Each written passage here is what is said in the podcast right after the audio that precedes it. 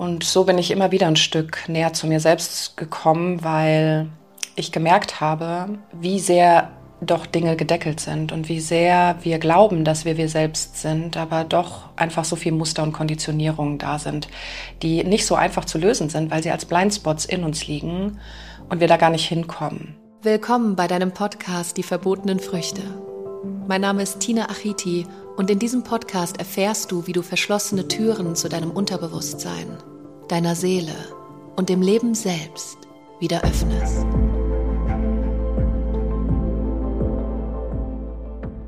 Neugier ist ein verletzliches Pflänzchen, das nicht nur Anregung, sondern auch Freiheit braucht. Albert Einstein. Heute in dieser Episode möchte ich dir von meiner spirituellen Reise erzählen und wie ich hierher gekommen bin, um diesen Podcast heute aufzunehmen. Das ist eine lange Geschichte, die sich die letzten fünf Jahre abgespielt hat, weil erst vor fünf Jahren hat so richtig diese Reise begonnen. Diese Reise in meine eigene Seele, in meinen eigenen Körper, in meinen eigenen Geist. Und ich durfte so viel auf dieser Reise erfahren, so viele Menschen kennenlernen, von so guten Coaches lernen, aber vor allem von mir selbst und von den Menschen, die ich getroffen habe, die mich begleitet haben. Und so bin ich immer wieder ein Stück näher zu mir selbst gekommen, weil ich gemerkt habe, wie sehr doch Dinge gedeckelt sind und wie sehr wir glauben, dass wir wir selbst sind, aber doch einfach so viel Muster und Konditionierungen da sind, die nicht so einfach zu lösen sind, weil sie als Blindspots in uns liegen und wir da gar nicht hinkommen. Das heißt, Dinge, die im Unbewussten liegen oder im Unterbewusstsein und an die wir einfach nicht rankommen und ich möchte dir heute einfach von dieser Reise ein bisschen erzählen. Wie alles angefangen hat, wen ich alles getroffen habe, was ich alles erfahren durfte. Und ich bin mir sicher, dass es die ein oder andere Folge nochmal geben wird, weil es einfach so viele Erlebnisse waren und so viele Fügungen und so viel Universal Guidance, dass das für den ein oder anderen Verstand wahrscheinlich sehr schwer zu greifen sein wird. Und ich habe mich dazu entschieden, auf diese Reise zu gehen, um herauszufinden, was wirklich dahinter steht, hinter diesem ganzen Manifestationsthema, hinter diesem ganzen spirituellen Thema, hinter dieser Frage, wer bin ich? Und vor allem, ob es wirklich stimmt, dass das Universum da ist und uns immer begleitet. Und to be honest, ich war als Kind sehr, sehr gläubig. Also wir waren auch viel in der Kirche und ich war auch im Kirchenchor sehr, sehr lange Zeit und wir war, also die Kirche hat mir einfach immer Spaß gemacht und ich habe auch immer an Gott geglaubt als Kind. Und irgendwann, als ich eine sehr, sehr, sehr schwere Zeit hatte als Jugendliche mit extrem starkem Mobbing, habe ich den Glauben an Gott verloren und ich habe ihn wirklich sogar verflucht. Ich habe gesagt, wie kannst du sowas machen und warum ich und was auch immer. Und ich habe so wirklich den Glauben an Gott verloren, den Glauben ans Universum verloren und habe das dann einfach nach unten geschoben. Habe dann angefangen, eine Ausbildung zu machen, ganz normal nach dem Abitur zur Marketingkauffrau. Habe nicht studiert, habe immer den großen Traum gehabt, dass ich relativ schnell, relativ hoch komme in diesem Business. Also ich wollte sehr schnell eine weibliche Führungskraft werden. Und die Kurzfassung davon ist, dass ich sehr viel gearbeitet habe auch und bis zu dem Punkt 2018, wo ich dann das Burnout hatte mit ähm, 27, weil ich einfach viel zu viel gearbeitet habe und, und vor allem, ich bin mir sicher auch viel zu wenig meine Seele zum Ausdruck gebracht habe, also wirklich alles gedeckelt habe, alles Vertrauen, allen Glauben an mich selbst und durch diese Erfahrung in meiner Jugend habe ich natürlich auch Muster angenommen, die es Menschen nicht mehr ermöglicht haben, nah an mich ranzukommen. Das heißt, ich habe die Menschen von vornherein ähm, verurteilt oder beurteilt und habe dann immer sozusagen festgelegt, was andere Menschen über mich denken und habe relativ schnell wieder einen Schutzmechanismus aufgebaut, um die Menschen von mir abzuhalten, weil ich einfach sehr große Schwierigkeiten habe, Menschen zu vertrauen. Klar, aus der Vergangenheit, weil wir kennen das alle mit unseren Traumamustern. Und als 2018 dann dieses Burnout war, dann war da, also heute, das ist ganz witzig, weil ich ja mit dem Schamanismus jetzt auch viel zu tun habe und auch unterschiedliche Lehrer auf meinem Weg hatte. Und man sagt so ein bisschen im Schamanismus, wenn man erleuchtet, in Anführungszeichen, dann wird man vom Blitz getroffen. Also man hört das immer ganz oft, dass Schamanen auch wirklich vom Blitz getroffen worden sind. Und ich bezeichne dieses Burnout heute als mein Blitz, als meine Erleuchtung, weil nach diesem, nach diesem Burnout oder in diesem Burnout war das natürlich eine Katastrophe, weil du hast vollkommenen Kontrollverlust und du weißt überhaupt nicht mehr, was du machen sollst. Also äh, ich glaube, vielen von euch geht es auch so, dass man glaubt, man kann nicht viel mehr als das, was man gelernt hat oder als das, was man tut. Und ich saß in dieser Zeit einfach wirklich zwei, drei Wochen zu Hause, völlig in der Opferhaltung und habe mich die ganze Zeit gefragt, was ich denn anderes machen soll. Und jeder in meinem Umfeld hat mir gesagt, ich muss den Job unbedingt kündigen, ich muss da rausgehen, ich muss was Neues machen, weil ich mich einfach viel zu früh kaputt mache. Und es war ja auch nicht mein Purpose. Also ich kann Marketing, ich liebe Marketing auch. Nur es war nicht meine Bestimmung. Also wir haben ganz andere Bestimmungen in diesem Leben. Und es liegt natürlich an uns, ob wir uns auf diesen Weg machen wollen, diese Bestimmungen herauszufinden oder ob wir uns einfach dafür entscheiden, in diesem Hamsterrad zu bleiben. Das sind einfach Entscheidungen, die wir machen. Und ganz ehrlich, manchmal denke ich mir, vielleicht ist es auch einfach einfacher, in diesem alten Leben zu sein. 9-to-5-Job, immer das Gleiche, nicht so viele Probleme, sich nicht diesen ganzen Fragen stellen, nicht aufarbeiten, diese ganzen Traumata oder die Erfahrungen, die wir gemacht haben, sich mit sich selbst zu beschäftigen. Also das ist schon ein anstrengender Weg. Und dieser einfachere Weg, also dieser, ich sag mal in Anführungszeichen 0815 Leben Weg, was ja jeder führt und nur der Masse folgt, das kann man machen und das ist vielleicht nicht so anstrengend. Das stimmt schon.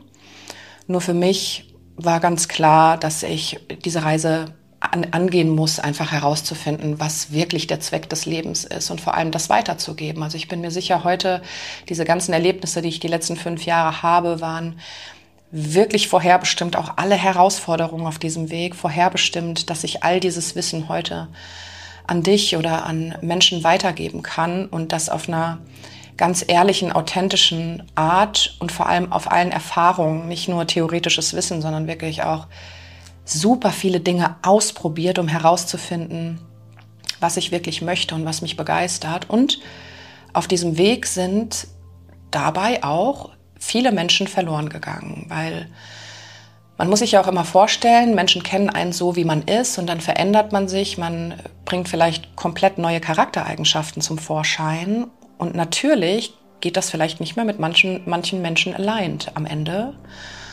Und dann ist es Zeit auch, Menschen loszulassen, wenn sie das nicht mögen an dir. Und da Verständnis für zu haben. Das kommt natürlich erst irgendwie, diese Erkenntnisse kommen dann immer erst später, in dem Moment, wo wir natürlich Menschen verlieren oder irgendwas loslassen müssen oder neu verändern müssen. Dann haben wir eine unglaubliche Angst und in Angst ähm, erstarren wir eben, anstatt die Angst wirklich zu nutzen, um es trotzdem zu machen und um es trotzdem gehen zu lassen und trotzdem trotzdem weiterzugehen, immer forward zu gehen und sich zu arbeiten, Dinge aufzulösen und alles, alles als einen Spiegel zu sehen, was einem begegnet und wichtig ist auf dem Weg für dein Zukunfts-Ich. Das heißt, welcome in the future.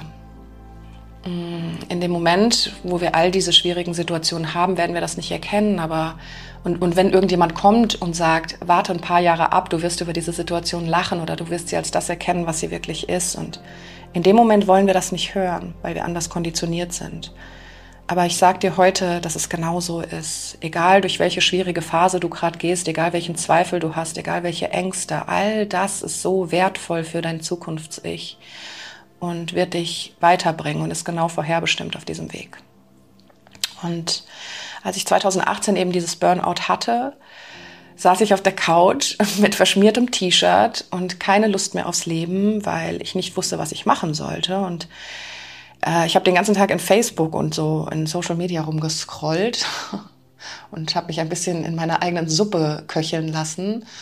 Und irgendwann ist mir dann eine Anzeige begegnet, wo drauf stand Yogalehrer werden, Fragezeichen. Und ich hatte zu dem Zeitpunkt nicht viel mit Yoga zu tun. Also ich habe schon als Kind Yoga gemacht, aber mit der Philosophie und so dahinter. Für mich war Yoga eher der Sport, äh, für den es ja für viele, viele, für viele ist Yoga nur ein Sport und das ist ja nur ein kleiner Teil davon.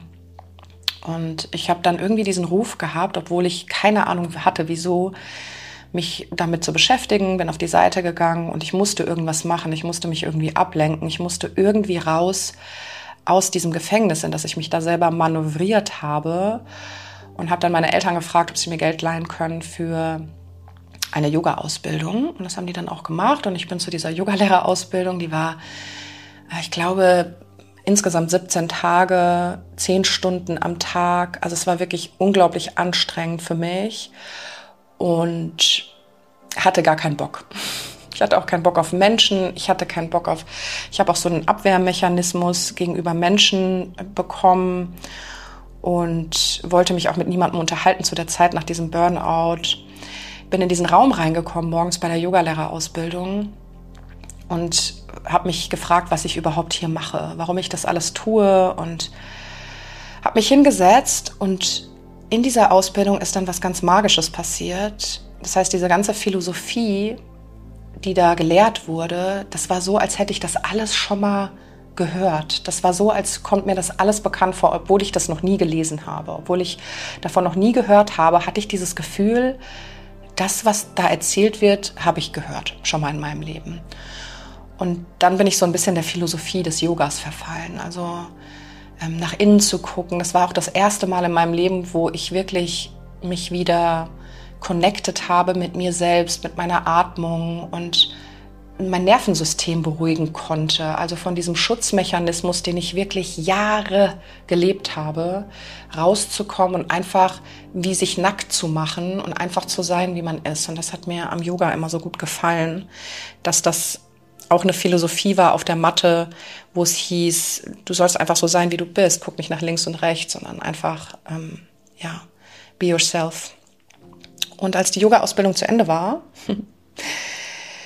wusste ich natürlich immer noch nicht, was ich machen sollte. Also meine Intention war nicht, Yogalehrer zu werden. Heute haben wir eine Akademie dafür. so kann das natürlich gehen. Aber es war keine Intention, Yogalehrer zu werden. Und ich wusste nicht, was ich machen sollte. Und ich saß an dem einen Tag in unserem Café, in unserem Dorf. Wir waren auch sehr neu in diesem Dorf. Also ich habe dort in um, Maintal noch mit meinem Ex-Partner gewohnt oder beziehungsweise mein, meinem Ex-Mann, mit dem ich ja heute noch den, die Akademie führe und wir unglaublich gute Freunde sind und auch er ein ganz, ganz wichtiger Weg, Wegbegleiter für mich ist auf diesem Weg. Und da komme ich vielleicht später nochmal zu sprechen, wenn es ähm, ein bisschen Zeit ist. Und ich saß in diesem Café und war gut befreundet mit der äh, Bedienung in diesem Café. Und die unterhielten sich irgendwie über Yoga. Und dann sagte ähm, die Bedienung sagte dann, ja, witzig, ja, guck mal, Tina hat gerade eine Yoga-Ausbildung gemacht und die Dame sagte am Nebentisch, oh, du musst unbedingt Yoga unterrichten. Unsere Yogalehrerin hat aufgehört. Und so war irgendwie der Start. Ich habe mir dann darüber Gedanken gemacht und ich bin jemand, der sehr, sehr, sehr schnell Entscheidungen trifft. Also Risiko geht, nicht auf meinen Verstand hört und einfach ins kalte Wasser springt. Also ich habe natürlich Ängste vor jeder Entscheidung, aber ich treffe sie relativ schnell, damit mein Verstand nicht in die Quere kommt. Und bin dann zu Pascal nach Hause gegangen, habe gesagt, dass ähm, ja, habe die Geschichte erzählt und relativ schnell haben wir dann habe ich dann einen Raum gefunden in der Kita. Haben, wir haben dann wir sind dann zu Fuß durch ganz Maintal gelaufen und haben tausende Flyer in, äh, verteilt für die erste Yogastunde, die ich halten wollte. Und die war dann auch ausgebucht. Und End vom Lied war, dass es dann irgendwann zwei Kurse in dieser Kita gab und Irgendwann habe ich Räumlichkeiten gefunden. Wir haben das dann durchkalkuliert. Das war eine Katastrophe. Da waren nur rote Zahlen am Ende da. Aber ich musste dieses Risiko trotzdem gehen. Also ich saß damals mit Pascal zusammen und er mit seiner Excel-Tabelle. Wir haben alles ausgerechnet. Und ich habe immer gesagt, ich kann das, ich kann das nicht spekulieren oder im Vorfeld ähm, sagen, wie viele Teilnehmer kommen, was ich alles brauche, weil solange ich nicht starte, weiß ich ja gar nicht, ob das dann auch eintrifft. Und so basieren viele Entscheidungen von mir. Ich weiß ja noch gar nicht, dass wenn ich es wenn nicht ausprobiere, kenne ich das Result nicht am Ende. Und wir spekulieren am, Anf am Anfang eines Ereignisses, wie das Ereignis ausgehen könnte, aber das wissen wir ja nie. Von daher ist es so wichtig auszuprobieren. Und ich habe dann gesagt, ich mache das trotzdem, ich eröffne ein eigenes Yoga-Studio. Das war dann ungefähr nach einem halben Jahr. Und dann habe ich angefangen, mir alles Wissen anzueignen über Grafikdesign, über Homepages, über Bezahlsysteme, also noch viel, viel, viel, viel mehr Business. Das war so ein Start bei dem ich aber klein angefangen habe. Ich habe immer Step by Step gemacht, immer Tag für Tag das getan, was gerade zu tun ist und habe überhaupt auch mich nicht überfordert, sondern wusste, es wird alles gut. Es wird immer alles gut, wenn ich dem Universum folge, wenn ich mir vertraue, wenn ich mutig bin, wenn ich Glauben an mich habe. Und ja, dann haben wir das Studio ge genommen ähm, und ich glaube ein halbes Jahr oder vielleicht acht Monate später waren dann über 200 Mitglieder in diesem Studio und das hätten wir vorher gar nicht kalkulieren können, weil das war verrückt. Das war einfach so eine schöne Zeit und wir haben so viele tolle Menschen kennengelernt und äh, das ging relativ schnell. Aus etwas, was ich nie machen wollte, wurde dann eine absolute Leidenschaft, vor allem Jana-Yoga, also das Yoga des Wissens die nicht nur den Sport in Anführungszeichen, also die Asanas, die Körperhaltung weiterzugeben, sondern vor allem die Lebensphilosophie dahinter. Und ich glaube, das war auch das, was meine Yogastunden so besonders gemacht hat, dass ich immer davon erzählt habe, wie die Welt aus meiner Perspektive aussieht oder auf was wir achten dürfen. Und dann äh, kam natürlich diese schwere Zeit mit Covid, wo dann das Yogastudio auf und zu machen musste und ich hatte da wirklich keine Lust drauf. Mich hat das ultra angestrengt. Zwei Wochen bevor Covid gestartet hat, hat Pascal seinen Job gekündigt, um Ayurveda-Koch eine Ausbildung zu machen und wir waren wirklich zu der Zeit beide arbeitslos. Wir hatten, äh, wir waren beide hauptberuflich selbstständig. Wir hatten nicht viel Geld und wir konnten auch die Mieten nicht mehr zahlen. Vom Studio nicht, wir haben keine Hilfen bekommen, von der Wohnung nicht und dann haben angefangen die Yogaschüler uns Geld zu spenden, damit wir die Mieten zahlen können. Also es war, es berührt mich auch immer wieder, wenn ich diese Geschichte erzähle, weil das war eine sehr, sehr, sehr emotionale Zeit für uns. Und die Yogaschüler haben uns sehr geholfen, dass wir nicht äh, wahnsinnig werden in dieser Zeit, weil das war schon sehr herausfordernd. In dieser Zeit von Covid ähm, musste ich dann, hatte ich irgendwie den Impuls, ich brauche mal Urlaub. Ich habe so viel gearbeitet, auch für das ganze Studio. Ich hatte 13 Kurse die Woche. Das war echt sehr, sehr viel und sehr anstrengend. Und ich brauchte mal so zwei, drei Tage Urlaub und habe gesagt, komm, lass uns mal nach St. Peter-Ording fahren, mal gucken, ob ich da ein Ferienhaus finde. Und ich bin dann so durch äh, Kleinanzeigen gegangen, durch, wegen Ferienhäusern.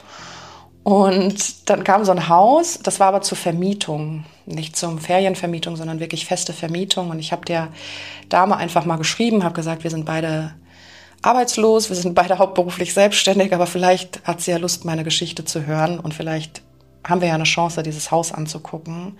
Es war ein kleines Redhaus oder ein großes Redhaus direkt am Meer mit riesengroßen Garten, mit äh, ganz vielen Rhododendron-Pflanzen äh, im Garten und Bäumen und es war einfach wunderschön.